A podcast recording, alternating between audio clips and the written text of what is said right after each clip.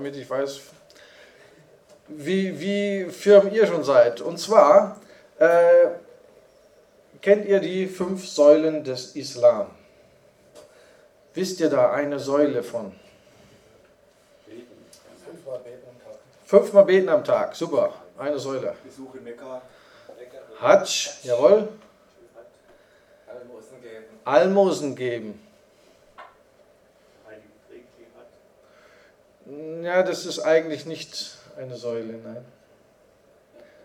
Ramadan, Ramadan ist noch eine und das Glaubensbekenntnis. Das sind die fünf. Das ist sozusagen die Grundlage, da lebt jeder Mann nach. Mehr oder weniger weiß er sie genau und je nachdem ist es ihm auch wichtig oder nicht. Aber es, es ist jedem Mann präsent. Es ist kein Mann, der sozusagen sich da innerlich rausnehmen kann. Das erlaubt schon allein die Gesellschaft nicht um ihn herum. Und ich will mal anfangen und sozusagen die Lebensjahre ein Stück weit durchgehen und was sozusagen da ein Mann oder ein werdender Mann, ein Junge erlebt. Und da fangen wir mal an. Ähm, jetzt wird es ein bisschen schwierig mit dem Mikrofon. Ja, mach du. Also, schreib mal auf, 0 bis 7 Jahre. Das sind so ganz grobe Einteilungen. Das wird, wenn, wenn ihr mal mit einem reden werdet und so auf die Themen kommen werdet, dann wird einer das ein bisschen, da ist mir das passiert da, da ist das geschehen. Das stimmt nicht immer so ganz, aber so eine grobe Richtung, um euch die zu geben. Also es beginnt mit der Geburt und die Geburt, da passiert etwas ganz Wichtiges, damit er nämlich ein Moslem wird.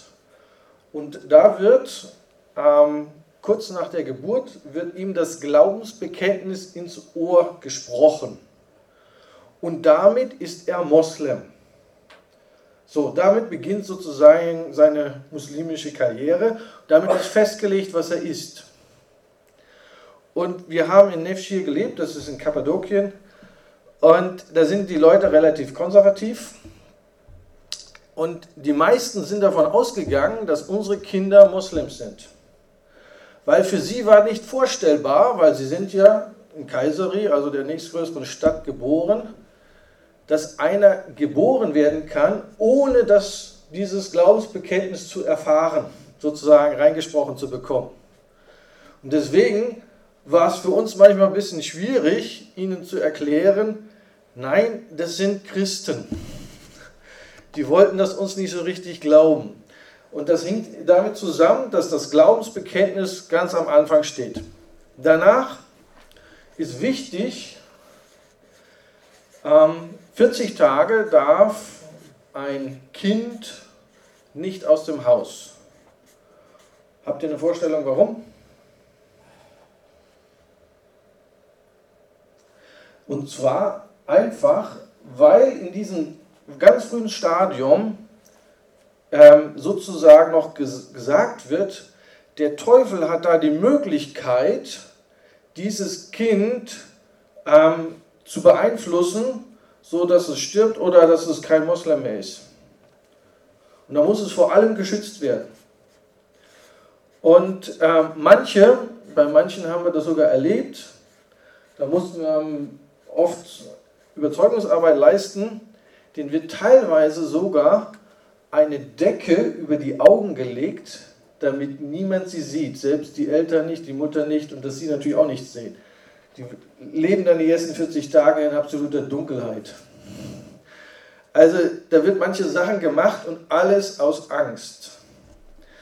Ähm, danach, also und ähm, wir haben uns natürlich nicht dran gehalten, unsere Kinder, ähm, meine Frau, kam aus dem Krankenhaus und zwei, drei Tage später haben wir unseren Kinderwagen genommen.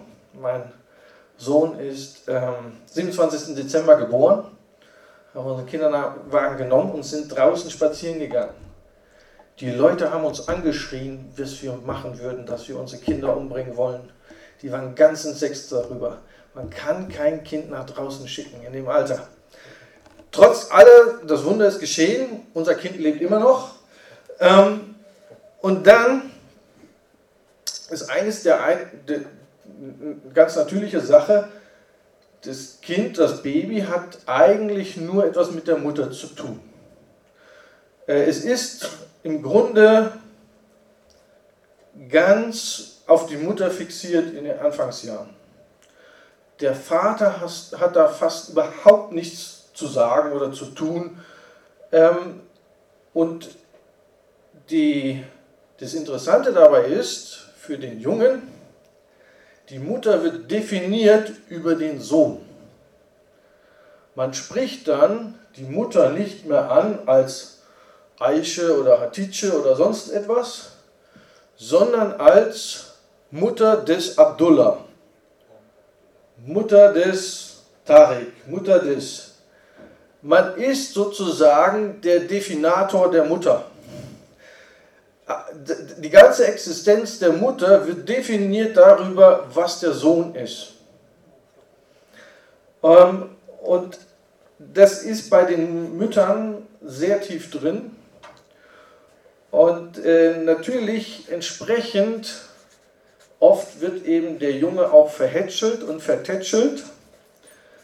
Und er kriegt dann vieles mit, was sehr schlecht ist, weil von der Überzeugung her jetzt ähm, wird eigentlich gelehrt, ich weiß nicht, ob es wirklich im Koran drin steht, aber es wird so gelehrt, dass in den ersten sieben Jahren ein Kind sündlos ist. Es kann keine Sünde tun. Entsprechend wird es auch nicht bestraft. Und ähm, ja, die Probleme sind wirklich so, dass dann kleine Kinder im wahrsten Sinne des Wortes die Wände hochgehen und die Eltern keine Maßnahmen ergreifen. Wir haben so viele Besuche gemacht, wir haben das so oft gesehen, dass die Kinder in, in keinster Weise in, wirklich geprägt werden. Und eigentlich sagt man ja, in den ersten sieben Jahren sollte die Haupterziehung erfolgen so, da wird schon mal etwas getan von der Religion her, was dann dem jungen Menschen sehr schwer macht, später das alles nachzuholen. Etwas, was ganz wichtig ist, was ein jedes Kind mitbekommt als Lehre, und das ist vielleicht etwas, das können wir jetzt wiederum nicht so ganz verstehen. Das heißt nämlich, den Satz hört er sehr oft, das Paradies beginnt an den Füßen deiner Mutter. Die Mutter wird in gewisser Weise im Islam extrem überhöht. Ne? Sie ist die Person, die dir Leben geschenkt hat. Sie ist die Person, die sozusagen dir ermöglicht hat, ähm, ja, in den muslimischen Glauben hineinzukommen das ist so etwas, ich möchte es mal so vergleichen, wie der Muttertag bei uns Deutschen. Das ist der eine Tag, an dem Mütter so ganz toll und ganz prima und alles toll ist und die 364 Tage ist in der Gesellschaft die Mutter nichts mehr wert.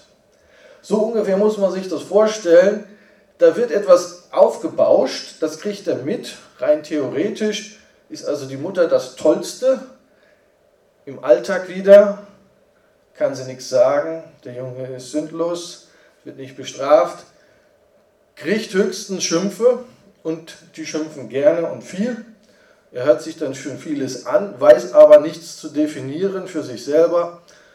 Das ist ein riesiges Problem für das Kleinkind. Wenn es jetzt dann größer wird, sieben bis zwölf Jahre, ändert sich das schlagartig. Ab diesem Moment ungefähr beginnt der Vater eine Rolle zu spielen.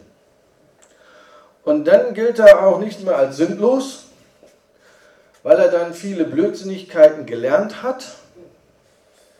wird er entsprechend viel geschlagen. Das erlebt er relativ radikal in manchen Familien, fast von einem Tag auf den anderen. Wumm kriegt er für alles was hinter die Löffel. Ähm, ab dem Moment sozusagen wird er auch jemand, der jetzt religiöse Pflichten anfängt zu erfüllen. Also wenn einer ein frommer Moslem ist, wird er in diesem Alter dann anfangen, ihn mitzunehmen zum Gebet in die Moschee. Dann wird er anfangen, ihm das schmackhaft zu machen, am Ramadan auch einmal sozusagen zu fasten. Ähm, dann wird er anfangen, ihm nahezubringen, Mensch, man müsste doch mal eine Sure auswendig lernen, zumindest mal die erste Sure, ist ganz wichtig.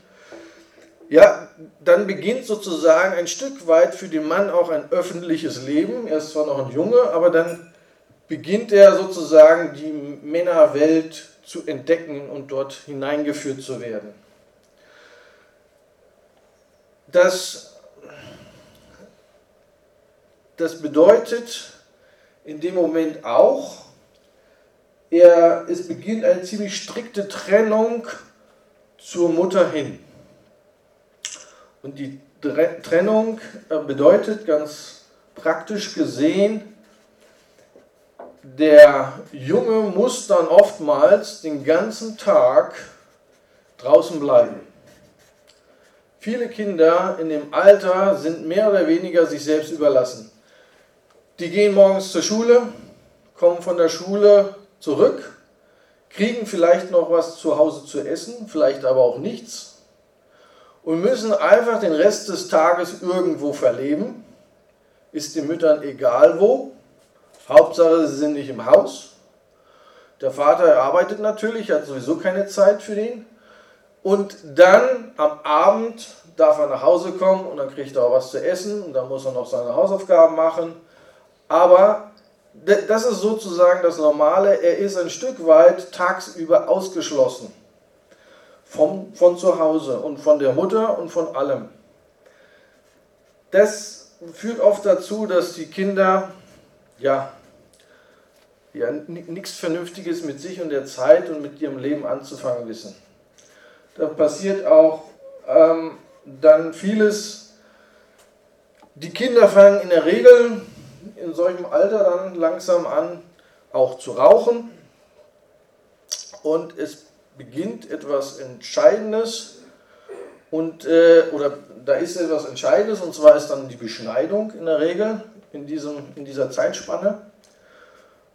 Und das ist natürlich nochmal ein ziemlich ähm, einschneidendes Erlebnis.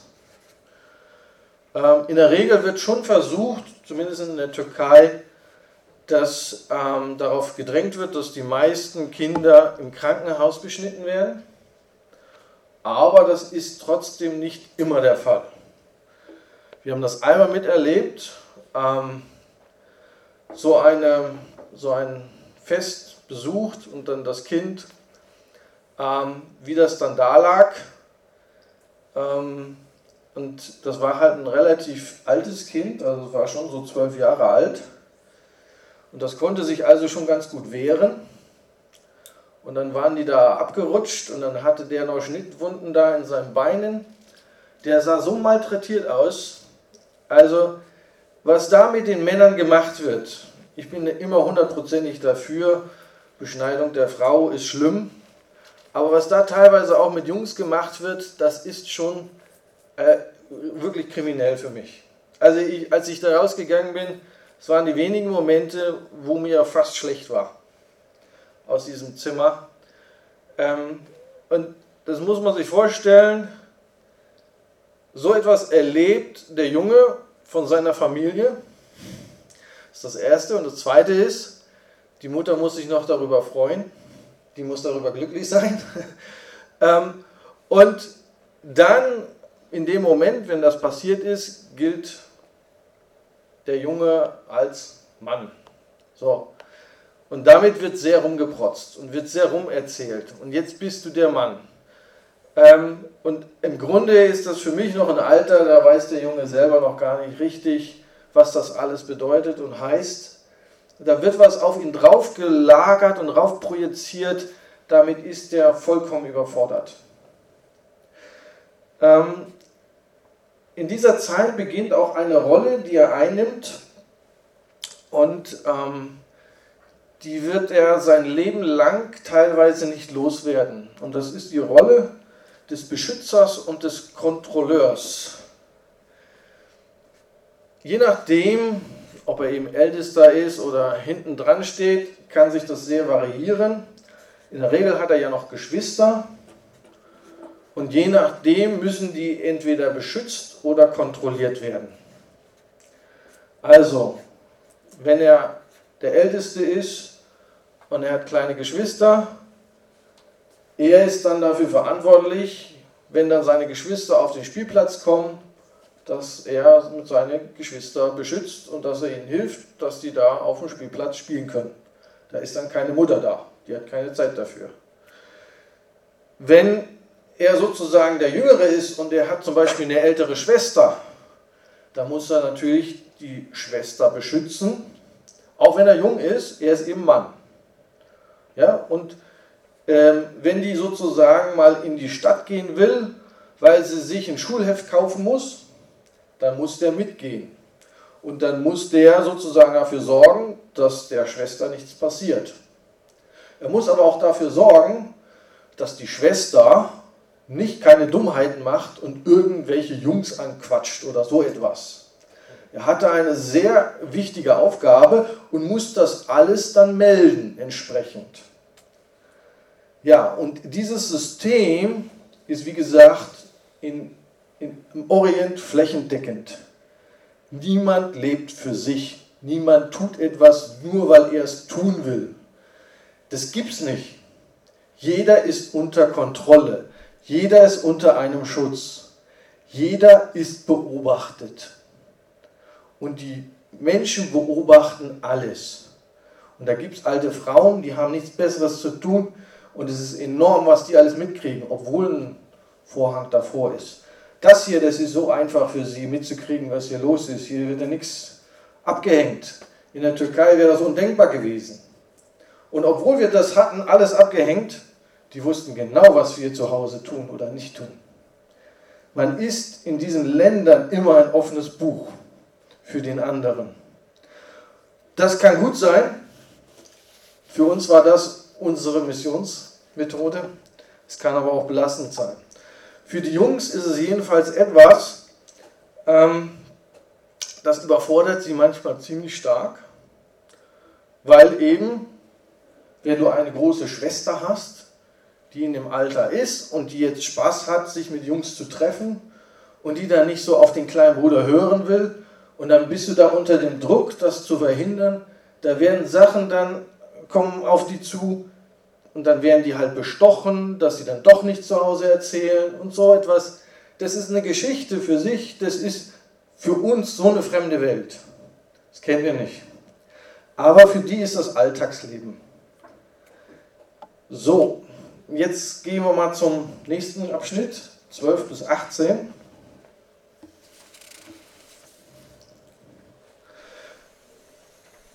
in diesem Alter mehr oder weniger schnell beginnt dann das Berufsleben. Die Schule wird zwar gemacht, in der Türkei ist auch Schulpflicht. Je weiter man nach Osten kommt, umso kürzer werden die Schuljahre.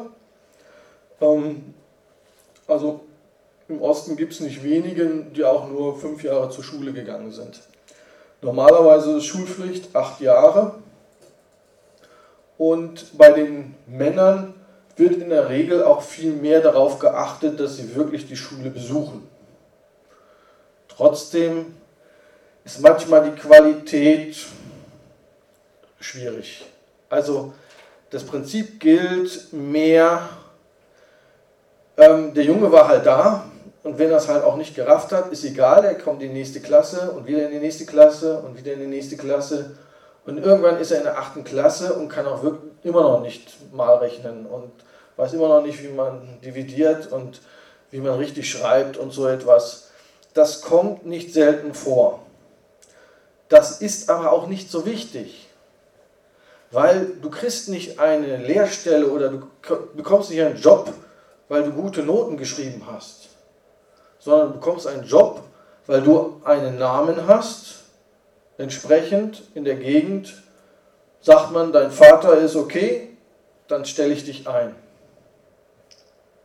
Danach geht das. Es geht nur darüber, wer, wer ist der Mann, wie ist er nach außen, welches Bild gibt er ab, was repräsentiert er.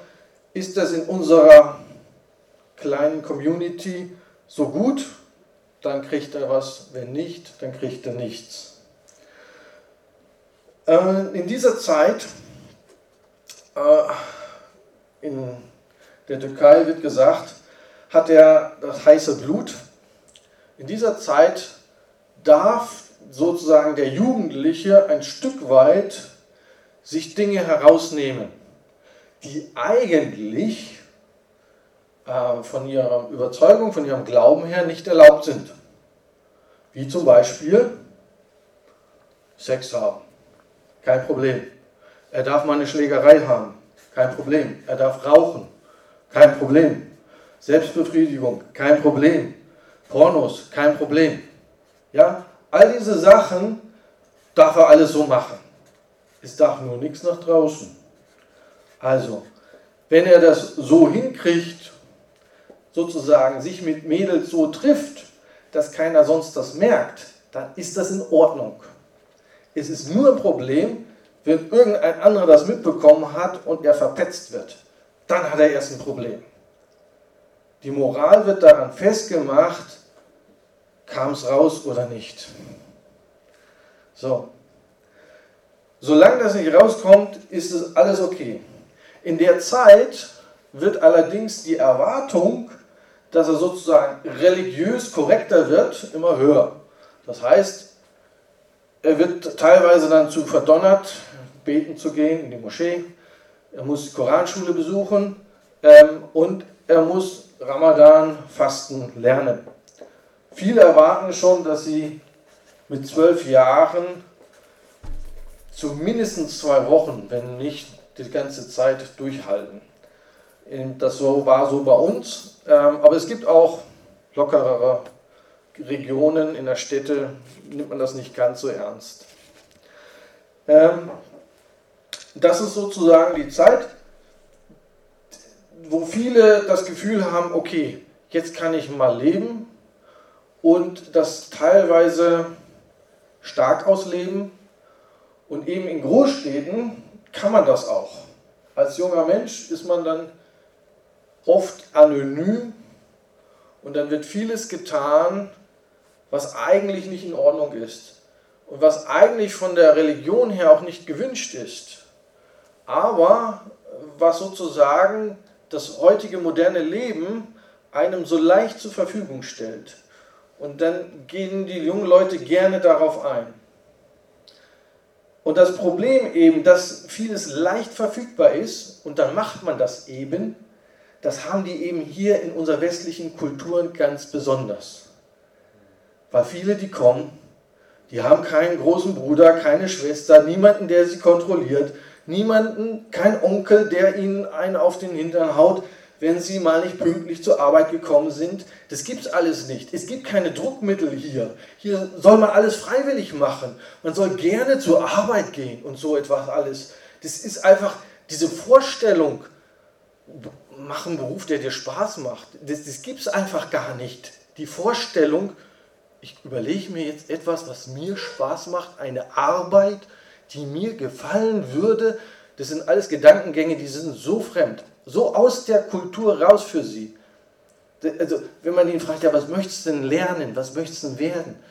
Weiß nicht, frag meinen Vater, der wird es mir sagen oder so. Das ist, da, da, kommen Welten aufeinander an Vorstellungen, was sie hier, sozusagen was von uns erwartet wird, das ist außerhalb ihrer wirklichen, ganz normalen Lebensnorm.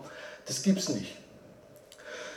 Dann gehen wir noch von 18 zu 21.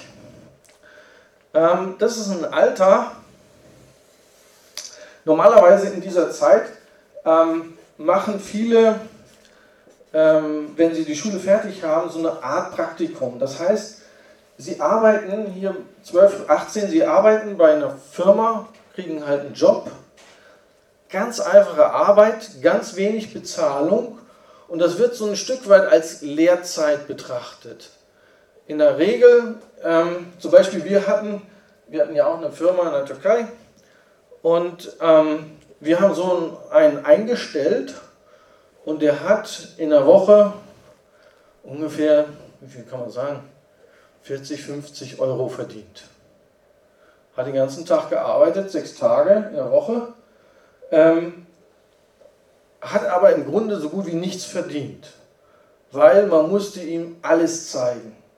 Also die kleinste Dummheit musste man ihm alles vorführen. Ja, man kann nichts erwarten. So, dafür lernen sie aber in dieser Zeit.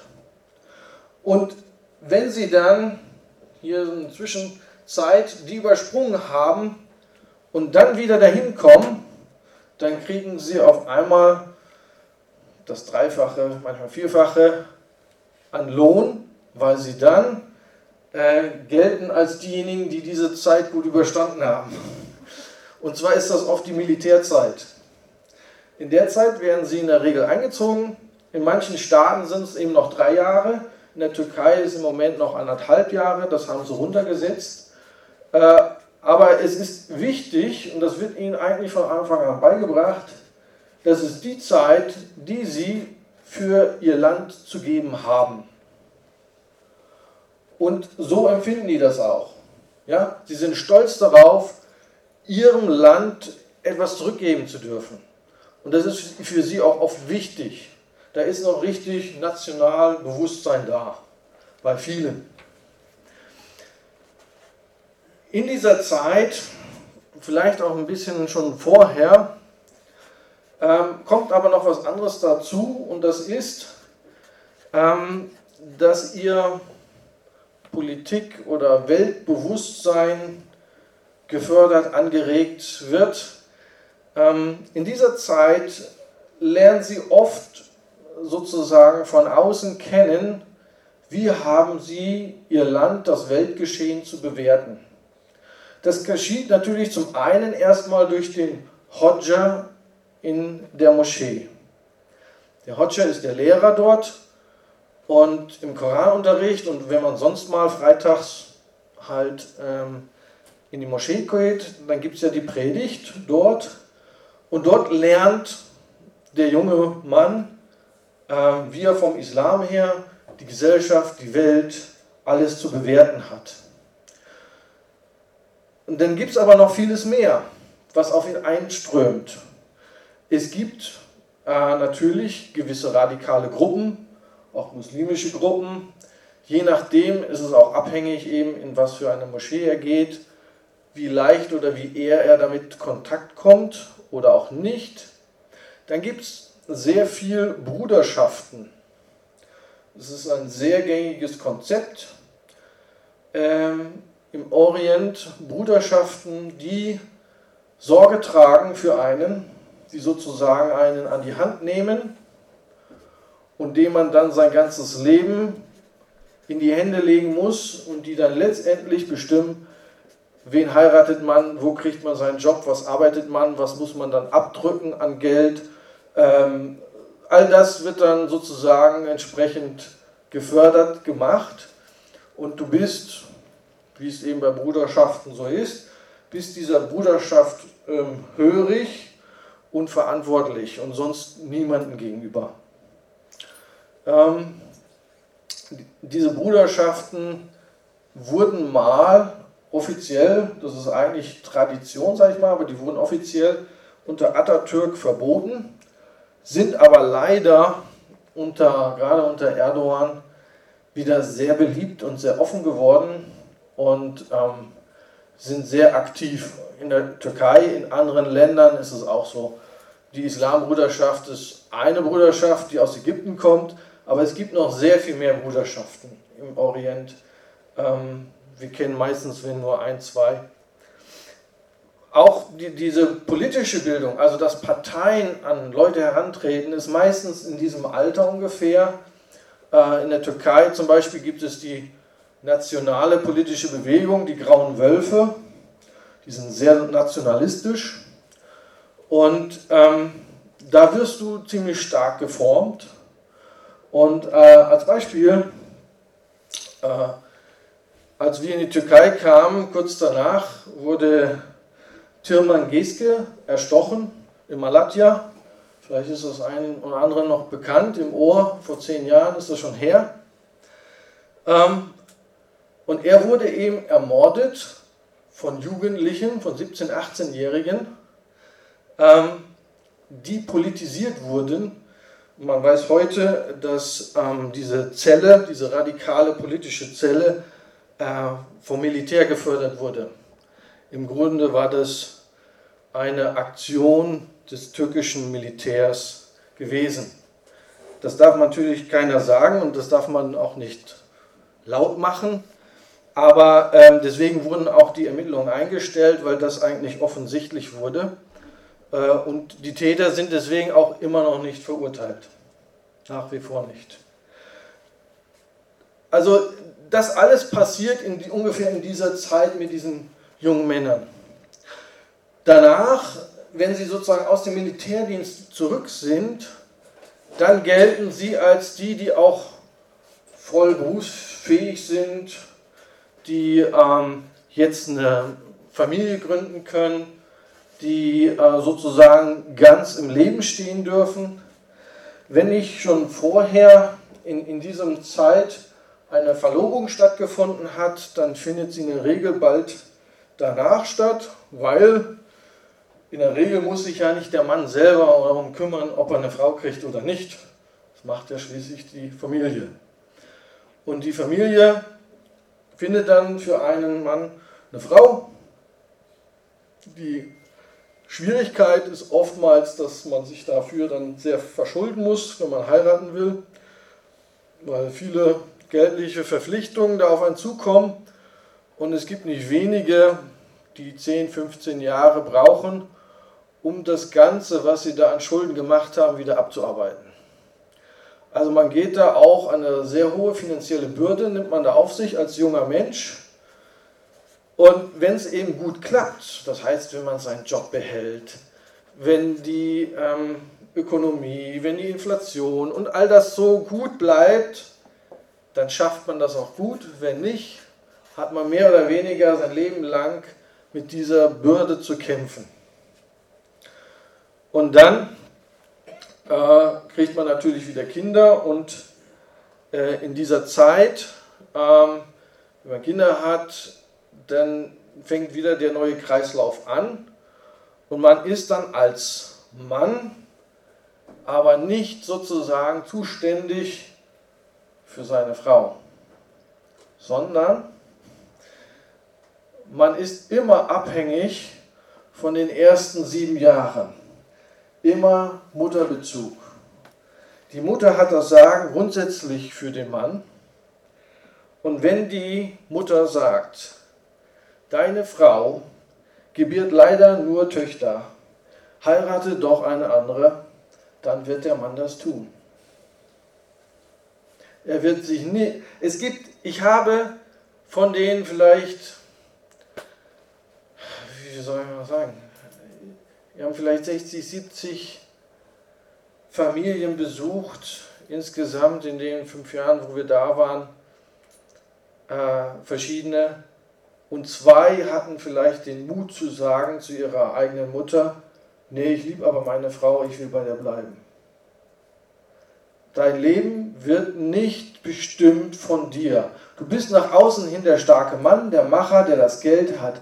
Aber dein wirkliches Leben, Privatleben, das wird bestimmt von deiner Mutter.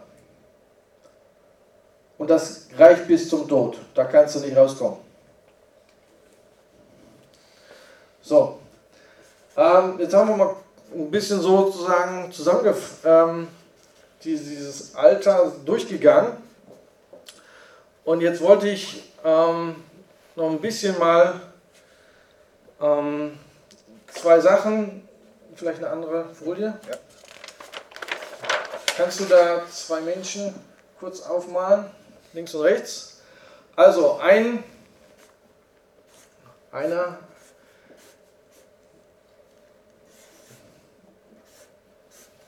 Ein Mann mit westlicher Identität, ein Mann mit orientalischer Identität. Was würdet ihr sagen, macht den Mann mit westlicher Identität aus? Was schätzt ihr? Also wie er sich definiert sozusagen. Ja? Selbstbestimmt. Du würdest sagen fremdbestimmt. Selbst. Selbstbestimmt, ja gut. Schreibt mal zu, selbstbestimmt, ja? Geht es um die Allgemeinheit oder das? Allgemein, allgemein. Wir sind jetzt nicht nur bei Christen. Egoistisch, individualistisch. individualistisch, okay? Mach individualistisch.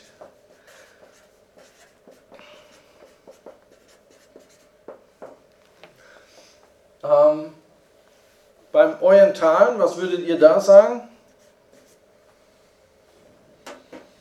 Mutterkind. Okay, schau mal. Muttersöhnchen. Mutter sind Fremdbestimmt. Fremdbestimmt, ja. Also, ja. Fremdbestimmt. Mhm. Möglichst sachliche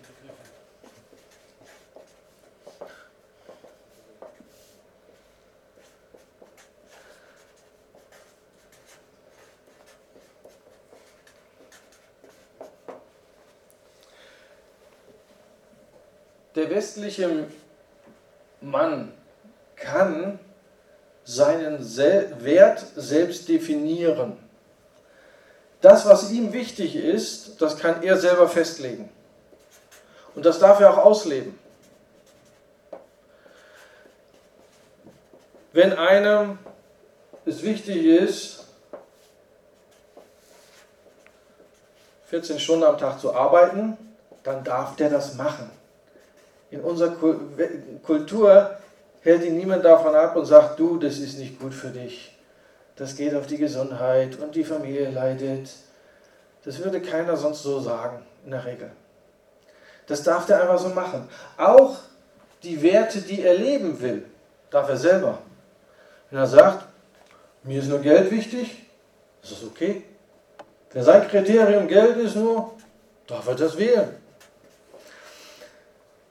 Und entsprechend lebt ein westlicher Mensch glücklich, wenn er seine Werte ausleben kann.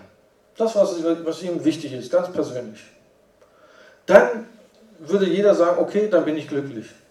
Ich darf, keine Ahnung, ich darf drei Stunden am Tag Fahrrad fahren, dann bin ich glücklich. Macht er das, ist er glücklich. Der Orientale definiert alles über eine Gruppe, über irgendjemanden außerhalb von ihm. Was ihm gesagt wird, entweder von Familie, Verwandtschaft, ähm, Arbeitskollegen, Moscheekollegen, Bruderschaft, ja. Also entsprechend Glück erlebt ein orientalischer Mann nur dann, wenn er die Werte der anderen erfüllt. Dann hat er sinnvoll gelebt, dann macht sein Leben Sinn.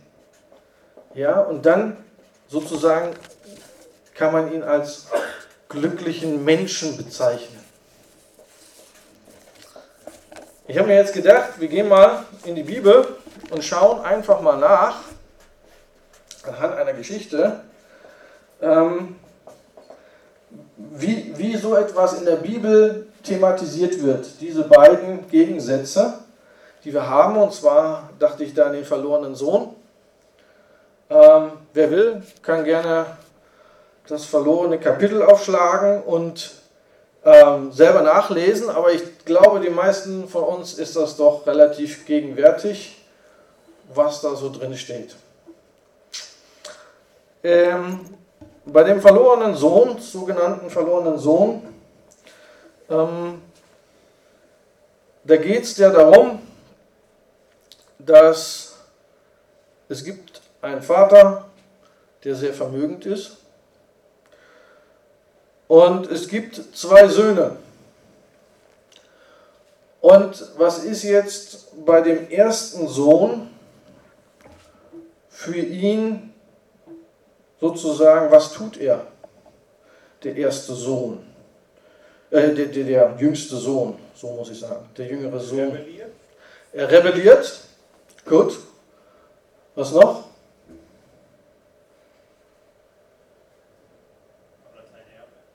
Fordert sein Erbe. Was bedeutet das, wenn er sein Erbe fordert? Trennung. Vater, ich wünschte, du wärst tot. Genau.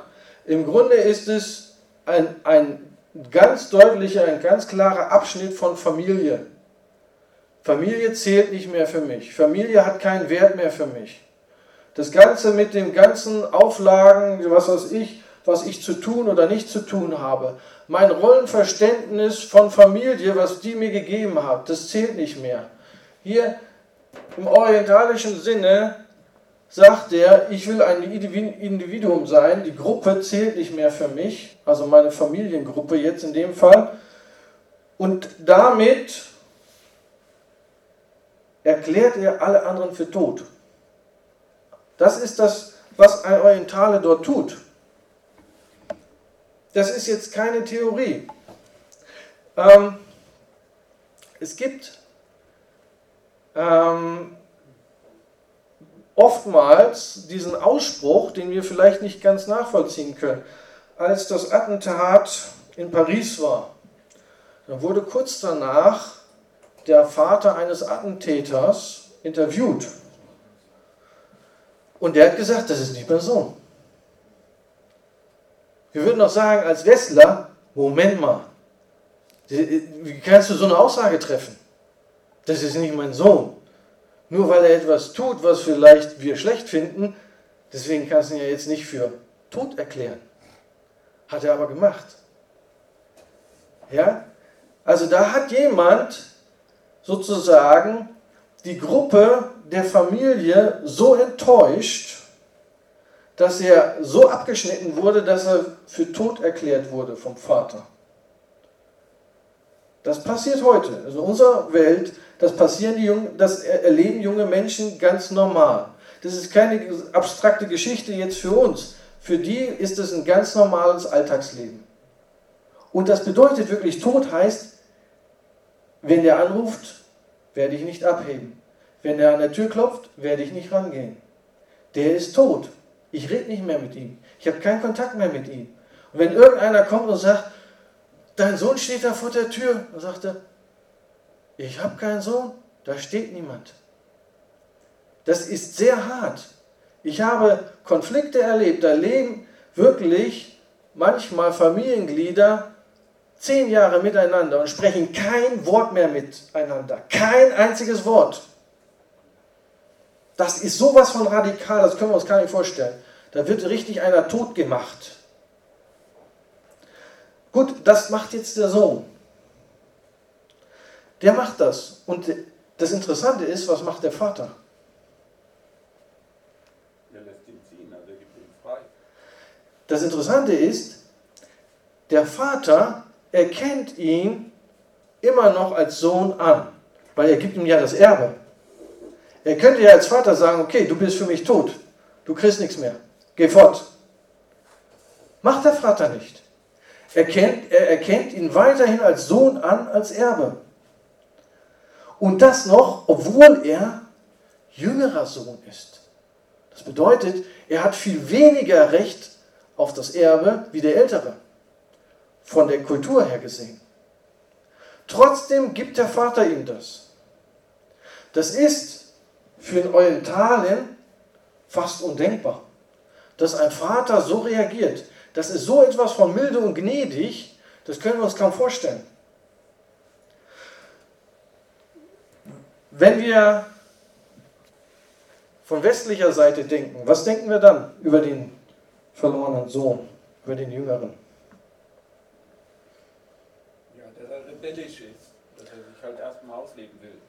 Genau, aber was denken wir?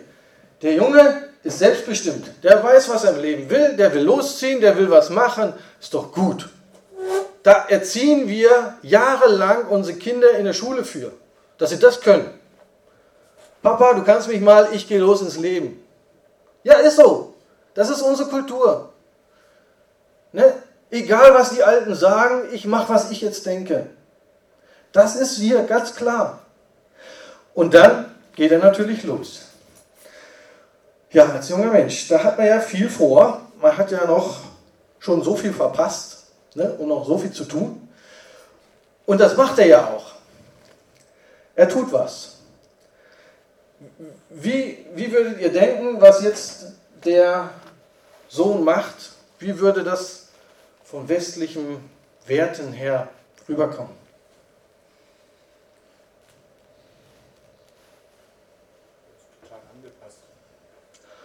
Er passt sich an, genau. Er passt sich der jeweils anderen Kultur an dort, wo er immer er hinzieht. Genau, was noch?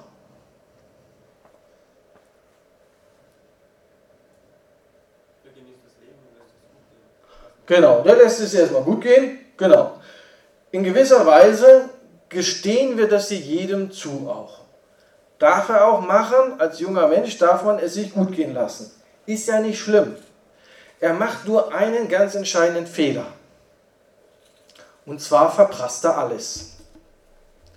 Wenn er wenigstens ein bisschen was ge gehabt hätte und dann was Vernünftiges angefangen hätte, dann wäre es ja noch okay gewesen. Weil das, was in unserer Kultur ganz schlimm ist, ist gerade monetäre Werte zu verschwenden. Das ist eine ele- elementare Sünde. Also das kann dir keiner vergeben. Am wenigsten die Bank. Ja, ist so. Daran merkt man, wo die Werte bei uns liegen in unserer Gesellschaft. Und für uns ist das ein Punkt, wo wir sagen würden später, selber schuld. Warum bist du nicht ein bisschen klüger gewesen, ein bisschen was im Kopf haben, ein bisschen weiter denken und dann hättest du doch was noch aus dir machen können. Du aus dir selber machen können.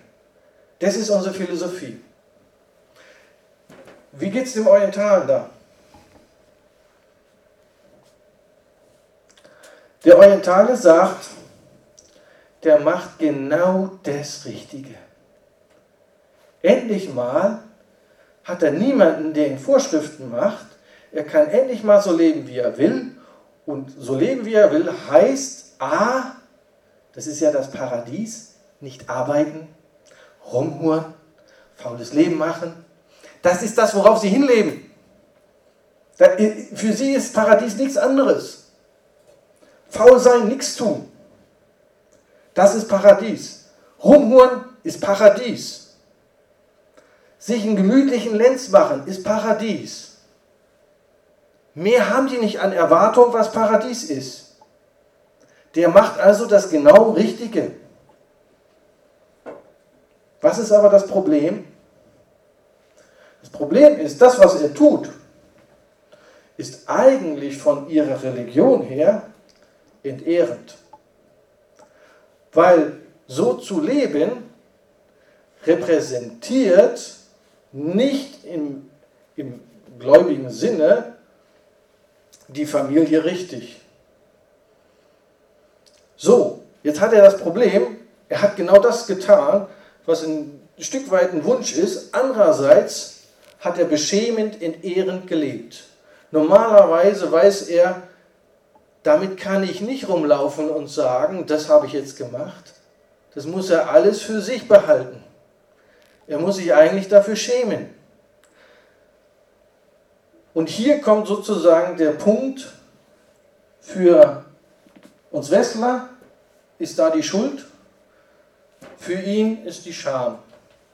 Und das ist sehr entscheidend. Im Grunde hat jetzt dieser orientale Mensch ähm, eine Scham angehäuft, die könnte er, egal wie er weiterlebt, niemals mehr gerade stellen. Er würde immer wieder daran gemessen werden.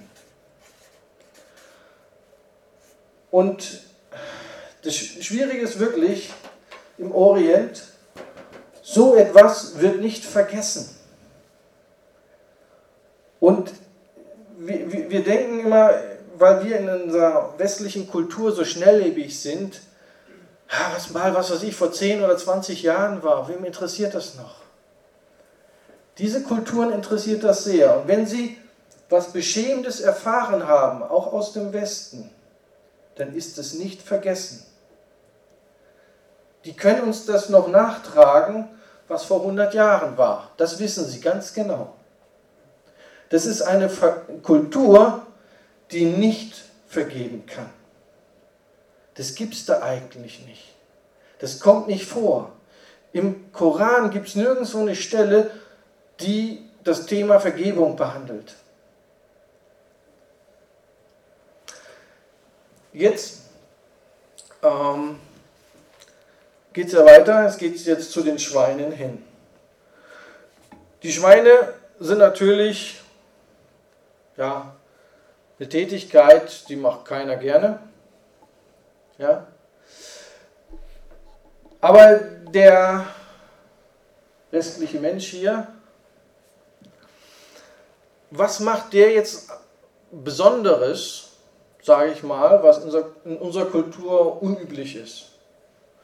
In dieser Situation, wo er bei den Schweinen ist und dort halt Schweinefutter isst und sonst rumarbeitet, was macht er Besonderes?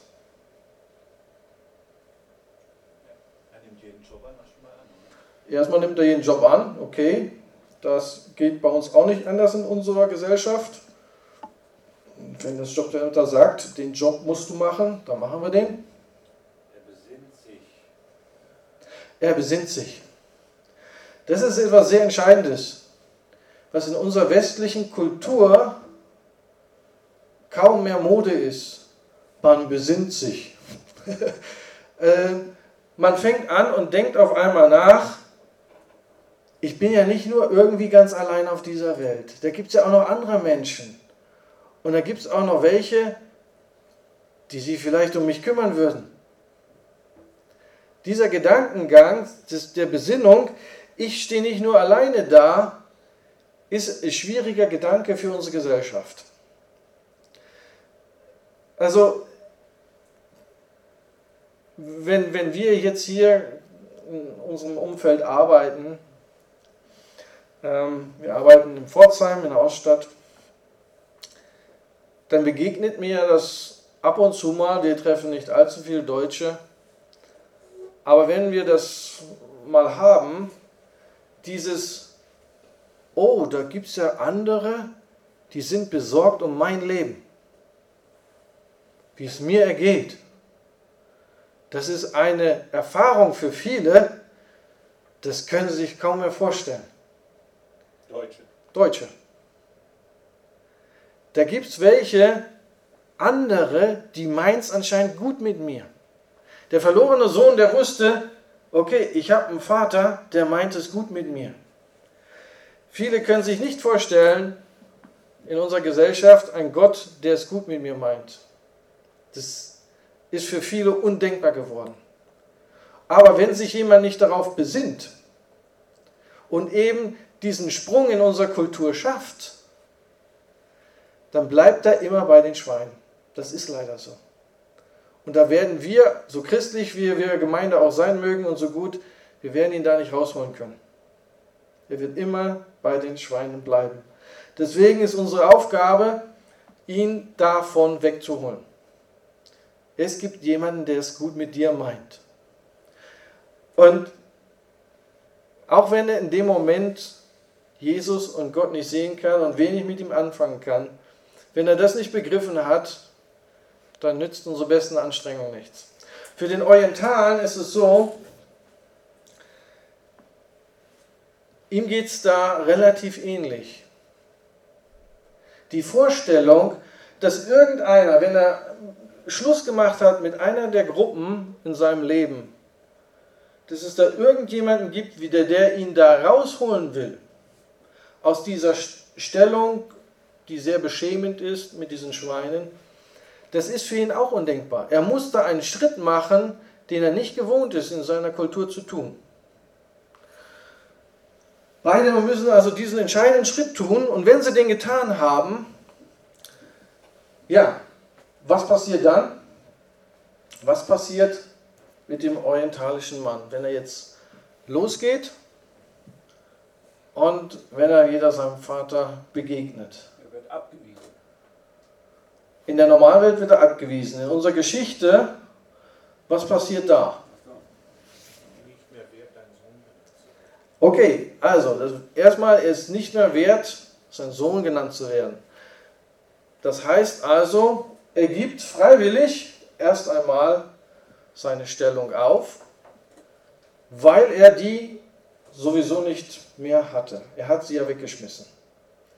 Er, er sagt, also ich habe meine Sohnschaft weggeschmissen und er selber kann sie sicher nicht wiedernehmen. Deswegen, im Grunde, was er tut, ist ja etwas, ich bin jetzt nicht mehr würdig, in diesen Raum dieser Gruppe neu aufgenommen zu werden, aber ich will im Außenbereich, möchte ich gerne einen Platz bekommen. Das ist schon mal wunderbar. Das Wichtige daran ist im Grunde aber, was der Vater tut. Weil der Vater tut etwas, was sehr entscheidend ist. Als der Vater ihn von ferne sah, denn wenn ein, einer noch im Grunde weit weg ist, dass dann der Vater schon die Distanz verkürzt von sich aus, um das Maß der Scham da anzukommen vor seinem Vater zu verkürzen. Das heißt, Gott ist daran interessiert, einem Orientalen nicht alles vorzuhalten. Gott ist daran interessiert, ihm sein Beschmutztsein nicht vor Augen zu führen. Gott ist daran interessiert, ihm diesen Weg zu erleichtern und ihm mit allem auszustatten, das ihn wieder als neuen Sohn einsetzt. Dieser, dieser Wille der Verkürzung ist für uns oft schwierig in unseren Gesprächen, wenn wir dann mit Orientalen im Gespräch sind. Weil wir sind gewohnt, alles klar beim Namen zu nennen. Und das ist oft dann für denjenigen, der sagt, ja, ich will mit Jesus leben, und er fängt, man fragt dann, ja, was, was hast du denn alles getan? Und man muss dann alles aufzählen. Dann macht man es ihm den Weg sehr weit. Unsere Erfahrung ist oft, dass ähm, wir relativ wenig überhaupt über diese Themas, sage ich mal, knack, beng, beng, so in dem Sinne reden. Ja? Das klären wir jetzt ab, so sachlich.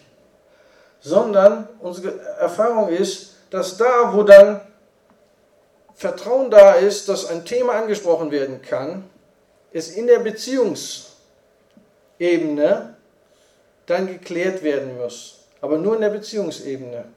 Wenn wir das auf eine Sachebene heben, also du hast die und die Schuld getan, jetzt musst du das und das tun, so, wenn wir das auf diese Art und Weise machen, dann machen wir diesen Weg ihm sehr lang.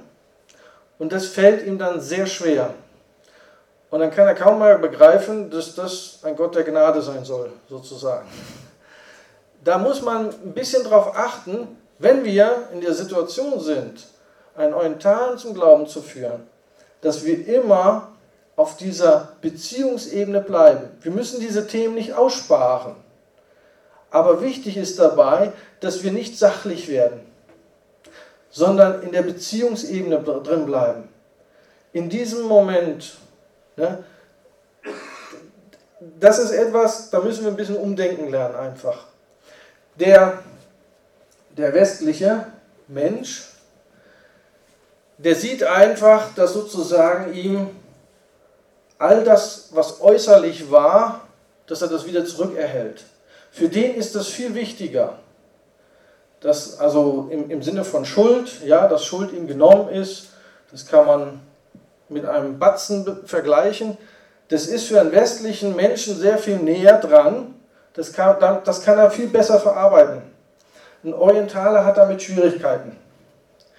Er geht an diese Sache anders ran. Und im Sinne von Scham und Ehre ähm, ist das Ziel in erster Linie dieses beziehungsmäßige, ich nehme dir das Schamgefühl weg, ich nehme dich an. Die Annahme ist unheimlich wichtig für ihn, dass er das Gefühl hat, Gott nimmt mich an. Es ist auch interessant, dass das Erste, was der Vater macht, ist, er bekleidet ihn. Also er deckt diese Ja. Scham, diese äußerliche Scham, die ja sichtbar ist, zunächst mal vor allem anderen erstmal zu. Ja, genau. Ich- hoffe, an, an der Geschichte ist es so ein bisschen klar geworden, ähm, wie unsere Welt tickt und vor allen Dingen dann auch, wie die orientalische Welt tickt und wie so ein Mann in, in Dingen drin ist und wo so die Knackpunkte ist, damit er rauskommen kann und damit er dann zu einer Beziehung mit Jesus kommen kann. Ähm, ich möchte noch ein paar Kleinigkeiten ähm, kurz, kurz machen. Ich bin gleich soweit. Ähm, und zwar Freiheit. Das Wort ist bei uns in unserer westlichen Kultur sehr groß geschrieben, weil wir eben selbstbestimmt individualistisch sind. Da ist das unheimlich wichtig. Wir haben festgestellt, der Orientale erlebt es nirgendwo. Und er lebt eigentlich auch nur, wenn er eine von Fremden definierte Rolle einnimmt und hat. Von daher, Freiheit, was wir immer so schreien, ist für ihn nicht erstrebenswert. Das müssen wir uns einfach so sagen lassen. Es ist nicht erstrebenswert für ihn. Vielen macht es eher Angst und viele fühlen sich dadurch überfordert. Dieser Wert, der für uns so wichtig ist, hat dort, natürlich wollen die auch ausbrechen. Jeder will gerne ausbrechen. Will, jeder will gerne tun, was ihm beliebt. Da ist die ganze Menschheit gleich. Egal, ob du jetzt nur im Islam, im Buddhismus oder sonst wohin guckst. Das ist die menschliche sündige Natur. Aber grundsätzlich ihn da als frei hinzustellen und mach mal, was du jetzt denkst, das ist für ihn bedrohlich. Damit kann er kaum umgehen und es fällt auch sehr vielen, die hier ankommen, äußerst schwer, mit dieser ganz neuen Art von Freiheit richtig umgehen zu können. Die Leute teilweise verzweifeln dran, teilweise tun sie eben dann nur den letzten Blödsinn. Ähm, jedenfalls ist es nicht in erster Linie erstrebenswert, jemandem die westliche Kultur auf diesem Weg beizubringen. Ähm, das zweite ist Mor Moral. Wir haben eine ziemlich klare Vorstellung, da, nach welchen moralischen ähm, Eckpfeilern unsere Gesellschaft noch leben sollte. Und als Christen haben wir besonders die Tendenz, diese sehr hoch zu halten. Ist grundsätzlich auch nicht schlimm, nur das gibt es so nicht. Also Moral in dem Sinne, wie wir es kennen, gibt es nicht. Weil es ist alles erlaubt, was Allah und der Rest nicht sieht. Ja, viele tun. Also mir hat, ich habe mal mit einem gearbeitet, der hat mir gesagt, ja, ich habe 500 Pornos zu Hause. Da habe ich gesagt, ja, und, und deine Frau und so? Ich gucke die nachts, da sieht die das nicht. Fertig. Und dann war das erledigt, das Thema. Der hatte kein Grund, schlechtes Gewissen zu haben oder irgendetwas. Wir müssen uns davon ein bisschen distanzieren, dass es Normen gibt, die immer gelten. Auch wenn ich zum Beispiel oder wenn einer das nicht sieht oder der Papa das nicht sieht oder so. Diese Vorstellung existiert nicht im Islam.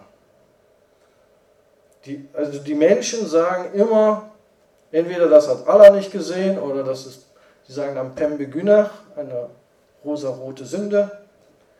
Ja, das ist einfach, mag ja als Sünde gelten, aber wer hat es mitbekommen? Na und dann so was.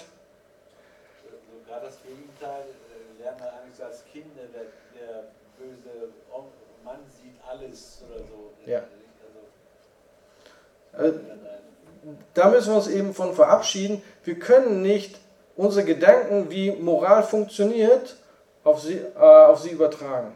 Dann werden wir immer enttäuscht werden.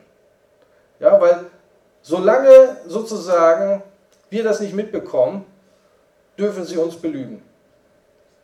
Wir empfinden das als ganz schlimmen Vertrauensbruch. Ja? Weil wir sind so gepolt. Ja? Das darf man nicht. Das gilt für die nicht, solange du eben nicht erwischt bist. Wenn du dann erwischt bist, dann gibt es ein Riesenproblem. In der Regel ist dann die Antwort die, die sie kennen, eine Beziehung, eine Verbindung scheitert, eine Freundschaft scheitert einfach. Das ist auseinander, weg, futsch, fort. Es gibt keine Vergebung. Wir müssen als Christen dieses Spagat finden, zum einen das zu thematisieren, da hast du dich schuldig gemacht, zum anderen aber eben zu sagen, ich will immer noch dein Freund sein. Ja, du bist mir immer noch wichtig. Das fällt uns erstmal nicht leicht. Da, da bewegen wir uns in gewisser Weise auf unbekanntes Terrain. Ja? Lernt dann der orientalische Mann da auch was draus oder macht das immer so weiter? Äh, erstmal lernt er nichts daraus. Ähm, äh, erstmal war das einfach nur Pech gehabt. Nächstes Mal will ich es besser machen. Ähm, das, das, für ihn ist das sozusagen erstmal nur, ich muss mich geschickter anstellen. Das ist eigentlich erst mit der Zeit, wenn er merkt, okay, da ist jemand, der bleibt ehrlich zu mir, obwohl ich unehrlich war, ja, dass dann in ihm selber er merkt, okay, der hat da einen Standard, den lebt er, das ist ja echt beeindruckend, das würde ich nicht so schaffen. Ähm, und über diese Zeit, wenn er sich das sozusagen zugesteht, dann wird er dann irgendwann mal fragen, warum machst du das eigentlich? Warum redest du noch mit mir? Warum bist du noch mein Freund? Und dann ist die Zeitpunkt gekommen, mit dem Evangelium anzufangen. Weil dann kannst du ihm erklären, du, das mache ich nicht, weil ich das so gut kann. Das mache ich, weil Jesus in mir lebt. Weil der Heilige Geist mir zeigt, du bist ein Mensch, den ich lieben soll. Und das habe ich jetzt so gemacht. Da hat mir der Heilige Geist gezeigt, ich soll dir trotzdem 100 Euro geben, obwohl ich weiß, dass du sie, was weiß ich, damit irgendwas machst und mich hinterher anlügst. Ja? In, in, in gewisser Weise, in dem Moment, wo einer äh, ehrlich wird in diesen Fragen, darfst du auch ihm sehr ehrlich antworten. Du darf, musst dann nicht so wie im Westen dann das bisschen umschreiben. Du, man kann es ihm sagen, du hast, du hast mich echt verletzt, du hast ähm, mich mit Füßen getreten da oder sonst was. Du kannst ihm das sozusagen ausdrücken, wie du dich fühlst. Ähm, und du kannst genau sagen, was Jesus fühlt, was Gott über ihn denkt. Das ist immer, das ist immer Beziehungsebene. Wenn du darin bleibst, dann kannst du ihn sehr direkt ansprechen. Genau. Okay, wollen wir jetzt zu Fragen übergehen? Genau, ja, würde ich auch sagen. Ja. Wenn das okay ist für euch. Kannst du die Fragen immer wiederholen? Ich Weil bemühe man kann sie schlecht aufnehmen von hier oder er kommt vor zum Mikrofon. Dann sollen wir die Fragen gar nicht aufnehmen. Doch, ja, natürlich. Okay. Die Frage nehmen wir. Doch. Doch. Doch, natürlich. Nein. Okay. Klares Ja.